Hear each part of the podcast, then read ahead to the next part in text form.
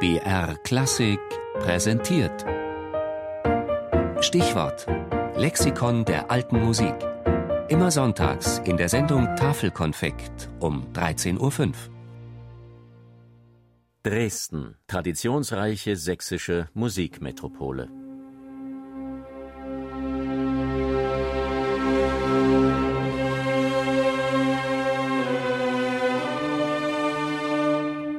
»21. September 1869. Eines der schönsten Theater der Welt steht in Flammen. Der berühmte Rundbau von Gottfried Semper in Dresden brennt ab. Hier wurden unter anderem Richard Wagners Rienzi, Der fliegende Holländer und Tannhäuser uraufgeführt. Die Dresdner sind entsetzt und fordern den Wiederaufbau, und zwar vom gleichen Baumeister. Die monumentale zweite Semperoper ist heute eines der Wahrzeichen der Stadt Dresden. Nicht minder berühmt ist die hier beheimatete Staatskapelle, die schon 1548 von Moritz von Sachsen als Hofkapelle gegründet wurde. Sie zählte stets zu den Top-Ensembles ihrer Zeit und verfügte über eine bis heute ununterbrochene Tradition. Aus ganz Europa kamen die besten Musiker und prägten einen Stil, den Johann Joachim Quanz 1752 in seinem Versuch einer Anweisung, die Flöte traversière zu spielen, folgendermaßen beschrieb wenn man aus verschiedener Völker ihrem Geschmacke in der Musik, mit gehöriger Beurteilung, das Beste zu wählen weiß, so fließt daraus ein vermischter Geschmack, welchen man, ohne die Grenzen der Bescheidenheit zu überschreiten, nunmehr sehr wohl den deutschen Geschmack nennen könnte. Nicht allein, weil die Deutschen zuerst darauf gefallen sind, sondern auch, weil er weder in Italien noch in Frankreich noch in anderen Ländern missfällt.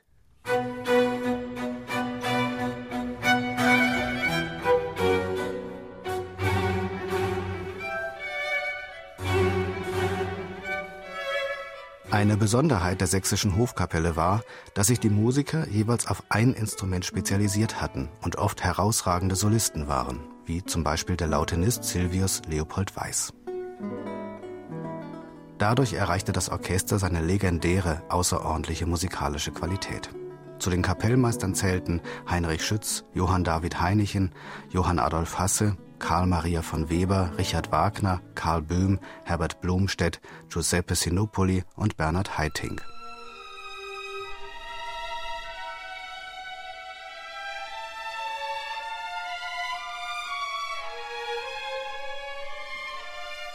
Die Musiktradition ist in Dresden tief verwurzelt.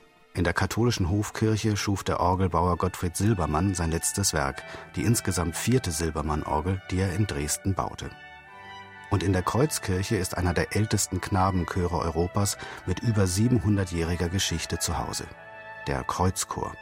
Unter den Kruzianern finden sich so unterschiedliche Musiker wie der Komponist Udo Zimmermann, der Tenor Peter Schreier, der Bassist René Pape oder Jens Sempner, ein Mitglied der Popgruppe Die Prinzen. Audi, Audi, Audi, Audi, Audi, Audi, Audi, Audi, Victoria. Dresden ist eine bis heute aktive und rege Musikmetropole, die international in vorderster Reihe steht. Cannabis hasta la vista, Sex, Jens in